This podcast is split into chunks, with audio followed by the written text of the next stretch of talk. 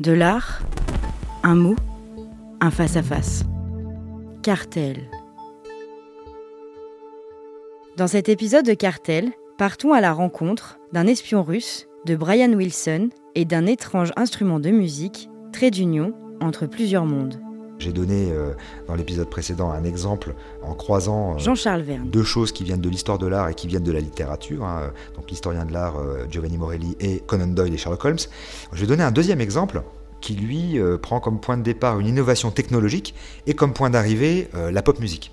En 1919, Lev Sergeyevich Termen, qui est un ingénieur russe spécialisé en génie électrique, met au point un appareil qui s'appelle l'hétérophone et qu'on a- qu'on appelle plus communément le thérémine. Le thérémine, euh, c'est euh, le tout premier instrument de musique électronique que l'on joue sans le toucher. hein, on bouge les mains euh, au-dessus d'un champ électromagnétique qui est émis par deux antennes. Et c'est donc que cet ingénieur russe, Termen, qui invente donc le thérémine. Il n'est pas du tout euh, spécialisé dans les instruments de musique, euh, il n'est pas là d'ailleurs pour mettre au point un instrument de musique, mais euh, en menant ses recherches, il s'aperçoit que, euh, voilà, en faisant circuler un champ électromagnétique entre deux antennes, bah, si on passe ses mains à proximité, on modifie le champ électromagnétique, et que si on transforme ça en son, eh ben, on, on module un son et on a un son euh, totalement inédit, euh, qu'on n'avait jamais écouté auparavant, un son électronique. Termen euh, présente l'instrument à Lénine en 1922. Euh, Lénine trouve ça fabuleux, Euh, ça enthousiasme l'intelligentsia, euh, l'intelligentsia russe, et en 1927, Termen euh, donne des concerts d'hétérophones, donc de thérémine, en Europe et aux États-Unis. Il va s'installer à New York, euh, il arrive à obtenir un brevet américain, il commercialise son appareil sous le nom de Theremin Vox, qu'il va ensuite raccourcir en Thérémine, mais euh, cette commercialisation euh, se solde par un échec. Euh, ça marche pas du tout. Et puis, bizarrement, en 1938, euh, il disparaît, mystérieusement. On ne trouve plus sa trace, et euh, la Russie euh, annonce officiellement sa mort. Alors, à cette époque-là, on affirme qu'il aurait été euh, enlevé par des agents du NKVD, hein, le, futur KGB, euh, et puis finalement, on, va apprendre des années plus tard que euh, Termen est retourné en, Union soviétique euh, à cause de problèmes fiscaux et financiers qu'il avait aux États-Unis, et qu'ensuite, il va être déporté pendant 8 ans dans les mines d'or de, de Colima, parce qu'il aura été accusé d'avoir planifié, avec un groupe d'astronomes, le meurtre d'un homme politique soviétique qui sera assassiné en 1934.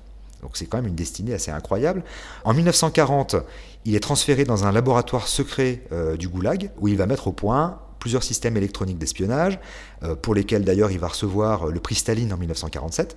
En 1956, il est réhabilité par le régime, mais il continue à travailler au sein de bureaux d'études secrets du NKVD pour développer des systèmes d'écoute, d'espionnage donc, jusqu'à sa retraite en 1964. Et il meurt finalement en 1992, euh, deux ans après avoir pu assister à un concert de thérémine à l'université de Stanford. Voilà. L'histoire de cet ingénieur qui par hasard invente un instrument de musique, mais qui finalement passe sa vie entre une réclusion euh, au goulag et un travail euh, comme ingénieur pour, à la solde de l'espionnage de l'espionnage soviétique. Bon, maintenant on change de registre. On est en 1966 aux États-Unis, quelques mois avant la sortie du titre des Beatles, Strawberry Fields Forever. À ce moment-là, il y a euh, aux États-Unis un groupe, euh, les Beach Boys, et ce groupe sort, donc quelques mois avant Strawberry Fields Forever, le groupe sort euh, le titre Good Vibrations. Alors, les Beach Boys, avant Good Vibrations, c'est une sorte de boys band de Los Angeles qu'on identifie pour ses chansons légères qui parlent de surf, de belles bagnoles, de filles en bikini, euh, voilà. Et euh, bah, euh, les Beach Boys commencent à être assez démodés, leur succès commence à baisser à ce moment-là. Et puis il y a en même temps la déferlante hippie de la côte ouest américaine avec les drogues psychédéliques, etc. Donc là, les Beach Boys commencent à vraiment à, être un peu en baisse de régime en tant que, groupe. Mais au printemps 66, euh, le groupe sort l'album Pet Sounds chef-d'œuvre, immense chef-d'œuvre, et l'album va susciter euh, l'admiration de Paul McCartney, et surtout ça va relancer la notoriété du groupe, qui euh, quelques mois plus tard va sortir donc le titre Good Vibrations.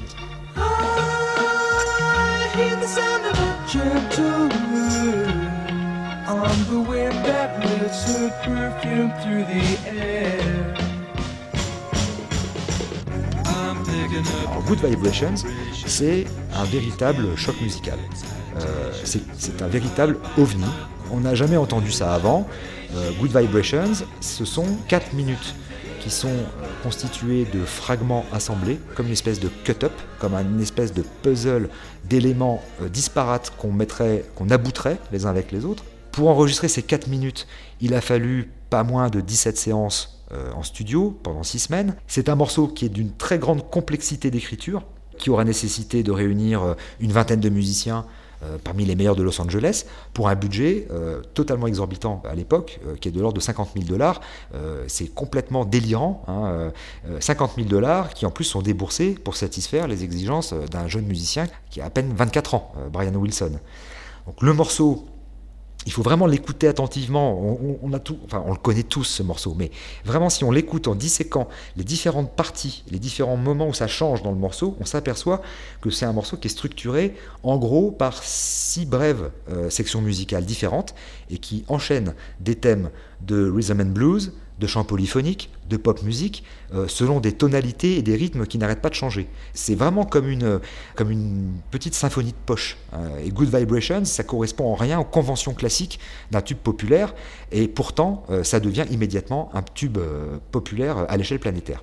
Et justement, alors j'en reviens maintenant euh, à mon ingénieur russe, euh, le titre Good Vibration utilise un instrument, l'électrothérémine, qui est développé à la fin des années 50 par un tromboniste, un excellent tromboniste qui s'appelle Paul Tanner, euh, et qui joue sur le morceau Good Vibrations.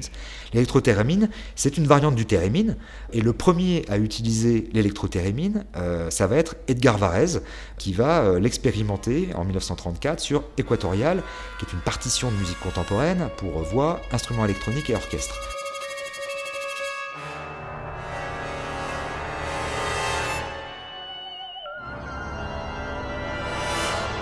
Ça veut dire que euh, la première utilisation qu'on fait de l'électrothérémine, qui évidemment, on l'a compris, est un dérivé du thérémine, la première utilisation, c'est une utilisation qui est euh, spécifiquement dédiée, dévolue à la musique contemporaine, et en l'occurrence celle d'Edgar Varèse, qui est une musique euh, extrêmement compliquée, extrêmement difficile d'écoute pour un public néophyte.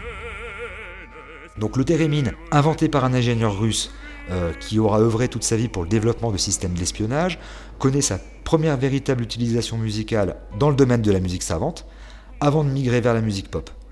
Euh, et alors par la suite, le thérémine va connaître un succès euh, absolument phénoménal. Ça va être, il va être adapté en version transistorisée par Robert Moog euh, dans les années 60 pour en faire le fameux synthétiseur Moog euh, qu'utiliseront aussi bien euh, les Beatles, Frank Zappa, Funkadelic, les Doors, Kraftwerk, jusqu'à aujourd'hui de nombreux groupes de rock et d'électro qui continuent à l'utiliser. Donc, de sa mise au point jusqu'à aujourd'hui, il aura fallu un siècle pour que cette invention scientifique percole jusqu'à des groupes de musique pop de renommée planétaire, en ayant commencé par être utilisé par Edgar Varèse, l'un des compositeurs de musique les plus difficiles à écouter. Cartel. Voilà.